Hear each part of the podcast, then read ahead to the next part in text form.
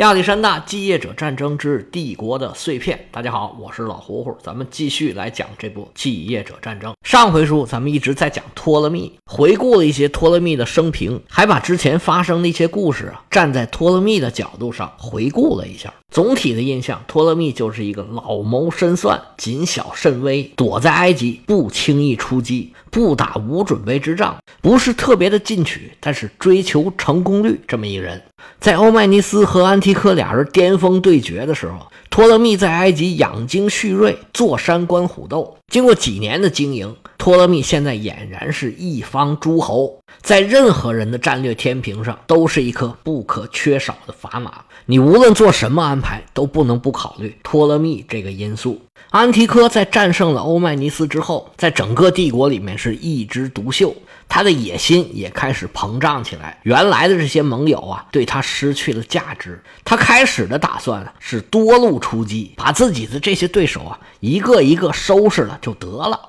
不过要打败所有的对手，这个海军是必不可少的。这个跟托勒密想到一块儿去了，因为在路上现在已经没有人可以跟安提柯来抗衡了。而这个时候要论海军的实力，托勒密应该说是最强的。他继承了当时亚历山大在埃及和腓尼基地区的海军舰队，而现在腓尼基地区这些造船的基地也在他的手里。安提柯现在手上的海军叫做聊胜于无，无论从船数、吨位、人才，不说完全没有吧，也比没有强不了太多。而这时候，托勒密手上刚好有一个闲人，从巴比伦过来的塞琉古。托勒密就派他率领一支舰队，一旦天气合适，他就率领舰队在安提柯的势力范围袭击各个港口。虽然一时也没有办法打败安提柯，也给他添了不少的麻烦。而安提柯这时候，管不了那么多，现在海军实力还不强，他就只能加强沿岸的防护，然后啊。从托勒密手里夺得了黎凡特地区，然后在这些造船的基地里面吭哧吭哧开足了马力建造军舰。开始的时候，托勒密在海上还是有优势的，时不时就能打个胜仗。但是随着安提柯的实力越来越强，托勒密就感觉必须还是要拿下塞浦路斯。塞浦路斯岛是地中海东部的一个大岛，整个地中海来说，塞浦路斯岛的面积排第三，第一是西西里岛，第二是萨丁岛，第三就属塞浦路斯了。如果按现在的行政区划来看，它离埃及、土耳其和约旦、巴勒斯坦、黎巴嫩这都很近，东边离叙利亚的海岸不到一百公里，到埃及也只有四百多公里，地理位置当然是非常的重要。托勒密刚到埃及的时候，就跟当地的一些城邦的统治者结成了同盟，而且呢。在那儿就驻了三千的军队。后来他还派了他的弟弟叫莫奈劳斯，带了一百艘船和一万名士兵来到塞浦路斯岛上。这么一来，托勒密自然成了岛上最大的势力。但是塞浦路斯这么大，自然里面也有人跟安提柯是拉拉扯扯，要让塞浦路斯成为自己的海军基地。托勒密觉得还得我亲自出马，于是他亲自率军来到岛上，清洗了反对自己的势力，其中有一些城邦啊，甚至被夷为了平地。就这还不行，托勒密还任命了塞浦路斯岛上最大的城邦萨拉米斯，他的国王叫尼科克雷翁，担任塞浦路斯岛的全岛总指挥。萨拉米斯这名字您听着是不是有点耳熟啊？没错，他跟希腊那个萨拉米斯啊。是叫同一个名字，就是在希波战争中有一场决定性的海战，叫萨拉米斯海战。进行海战那地方呢，叫萨拉米斯湾。这个海湾出来有一个萨拉米斯岛，就是跟希腊那个萨拉米斯是一样一样的。而且呢，实际上他们是有联系的。据说塞浦路斯岛上这个萨拉米斯啊，是参加过特洛伊战争，就是荷马史诗《伊利亚特》里面讲的那个特洛伊战争，参加过这个战争的一位英雄，名叫托塞。他是萨拉米斯岛国王特拉蒙的儿子。塞浦路斯岛上这个萨拉米斯就是托塞所建。他为了纪念自己的故乡，就给这个城邦啊起了跟故乡一样的名字，也叫萨拉米斯。安顿好了萨拉米斯岛，塞琉古终于在这个岛上见到了托勒密。之前时间仓促，俩人各自都有事儿，俩人这么一见面啊，托勒密才发现，嚯，这赛琉古这小伙子是真能砍呢。赛琉古也确实不含糊，见了托勒密啊，汤汤汤一串贯口，把托勒密说的直点头啊。赛琉古说：“你要想打赢安提柯，你就得牵制安提柯。你牵制安提柯呢，你就得让我去牵制安提柯。我在这儿就牵制不了安提柯，我只有回到巴比伦，我才能牵制安提柯。你要是不支持我去巴比伦牵制安提柯，那你和我就在这儿一起被安提柯给打败。你只有派我去巴比伦牵制了安提柯，你才能让安提柯受到牵制，你才不至于被安提柯打败。”托勒密说：“停停停停停，你让我缓缓啊！这里你说的还是真对，有道理，有道理。行，我就支持你。打这儿以后啊，托勒密就一直支持塞琉古，到最后还真的回到了巴比伦。而这一年开始啊，安提柯的海军力量就已经明显的超过了托勒密，因为安提柯实在是太有钱了，他的财力啊，就算是像埃及这么富裕的地方也赶不上。”但实际上，他们的机会啊，就是安提柯头脑这时候啊已经有点发热了。他在冬天的时候派自己的儿子防守巴勒斯坦和叙利亚的山谷，而自己北上，在冬天休整之后，准备一开春就去打卡山德。这个事儿啊，对托勒密来说确实是一个机会，但是从当时的局势来看。他对于德米特里乌斯出兵是不得已，他不打不行，必须去打这么一下，要不他跟卡山德都一起完蛋。安提柯收拾完卡山德回来，必然会收拾托勒密，那样的话，老头没准就真的把帝国给统一了。所以对托勒密来说呀，进攻年轻的德米特里乌斯不是要不要打的问题，而是怎么才能打赢的问题。这场加沙战役咱们之前讲了，托勒密也是确实打赢了。安提柯终于明白这多线作战他不行啊，于是就跟己方势力啊签了一个合约，暂时是尽量避免战争。但是这合约签了就跟没签差不多。第二年，安提柯就往奇里乞亚派了很多的驻军。奇里乞亚离塞浦路斯岛非常的近，那托勒密当然是不答应了。他一方面直接跟安提柯提出交涉，另外自己跟以前的这些联盟派遣使者说：“你看安提柯多不像话，刚签的合约墨迹未干，他就违反规定，向希腊城邦派遣驻军。我们一定要联合起来反对安提柯。其实这都是虚张声势，所谓。”占据道德的制高点，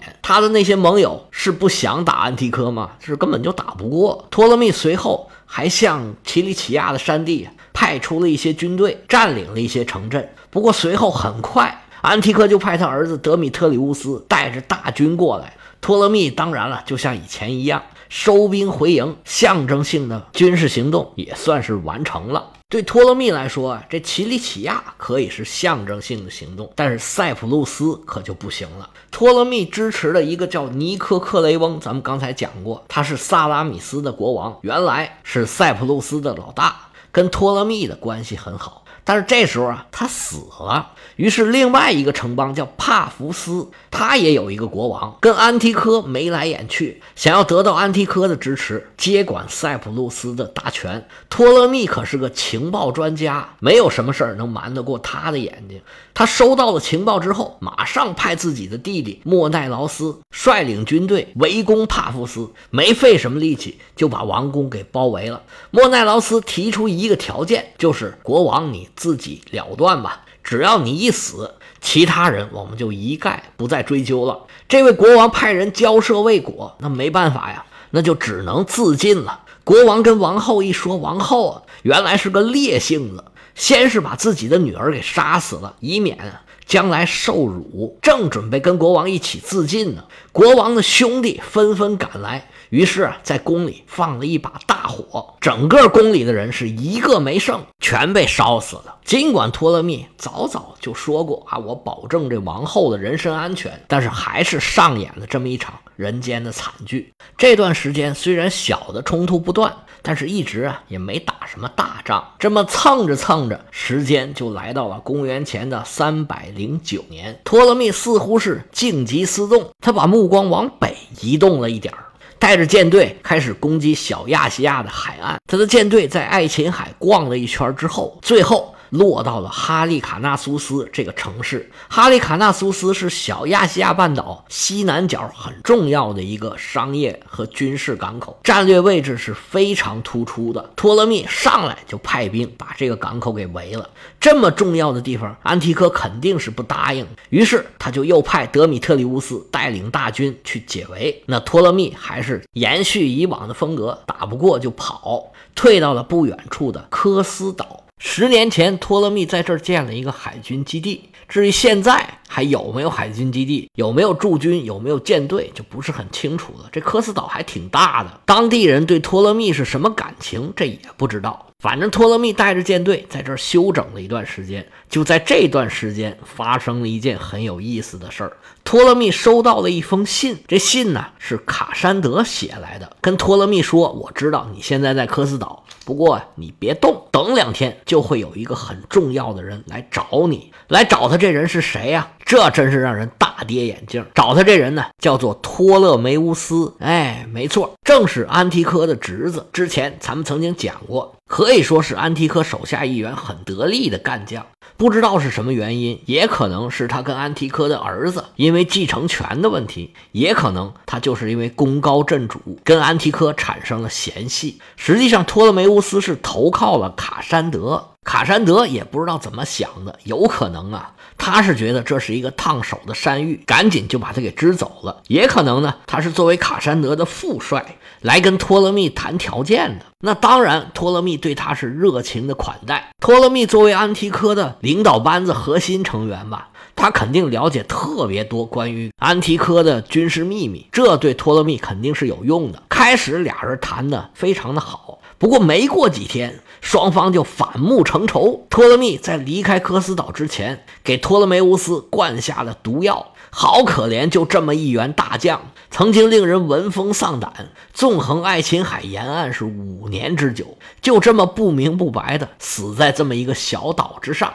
而且这段历史写的是语言不详，到底是什么原因他投靠了卡山德？那卡山德又怎么把他送到这儿来的？而他什么原因又跟托勒密闹翻了？这都没写清楚。托勒密给出的答案呢，是托勒梅乌斯企图收买自己的埃及军队。这个答案可以说是一点说服力都没有。这就相当于说，男主人请你吃饭，你当着这男主人勾引女主人，这是不可能的。而后人猜测的答案是，这个时候啊，托勒密已经暗地里和安提柯和好了，而跟卡山德的关系是越来越差。因为这一年发生了一起叛乱事件，叛乱的人叫欧菲尔拉斯，这名字您可能都忘了吧？他原来是托勒密手下的一员大将。被托勒密派到去镇压西兰尼的反叛，然后呢，他就留在了西兰尼。欧菲尔拉斯在西兰尼待时间长了，他就觉得我不就是老大吗？我凭什么要听你托勒密的呀？于是就跟托勒密的联系越来越少。事实上，就等于叛变了托勒密。他为了增强自己的军事实力，跟西西里一个雇佣兵的头目名叫阿加托克利斯，俩人取得了联系。这阿加托克利斯啊，曾经一度控制住过迦太基。这迦太基可是一个特别有钱、特别富裕的大城市。后来这阿加托克利斯被迦太基人给赶跑了，但是他对迦太基仍然是念念不忘。他跟欧菲拉尔斯说：“你要是帮我能战胜迦太基。”那你就不仅仅是西兰尼的老大了，整个利比亚王国那将来都是你的。这欧菲拉尔斯啊也没什么台面，也不知道自己的深浅，他就真信了。他就四处张罗，想要扩大自己的势力，好打赢这场对迦太基的大战。他的妻子呢，是一个雅典的贵族，是马拉松战役里边的英雄米提亚德的后人。后来呢，跟他离婚了，嫁给了雅典的统治者法莱卢的德米特里乌斯。凭借这层关系，欧菲尔拉斯想要跟雅典结盟，为西兰尼的反叛而战。虽然对方没有同意，因为这种事儿是上不了台面的，官方肯定是不会同意这种事情的。但是呢，有很多雅典人，甚至其他希腊城邦的人知道这件事儿了，都想去非洲加入欧菲尔拉斯的阵营。卡山德知道这件事儿之后啊，赶紧告诉德米特里乌斯说：“这事儿咱可不能办呢，你必须阻止去非洲的这帮人。”但是这德米特里乌斯不知道是故意的还是没有办法，就确实没能阻止这帮人去非洲参加欧菲尔拉斯的军队。这么一来，卡山德就成了变相。支持托勒密手下造反，他们俩关系从这儿开始就是越来越差了。而托勒梅乌斯稀里糊涂的被杀。有可能就跟这件事儿有关系。最后，这个野心勃勃的欧菲尔拉斯也没有得到什么好结果。他为了当利比亚的国王，率领着自己一万多的军队去攻打迦太基。经过两个多月的长途跋涉之后啊，好不容易到了迦太基，气儿还没喘匀呢，就遇到一支队伍，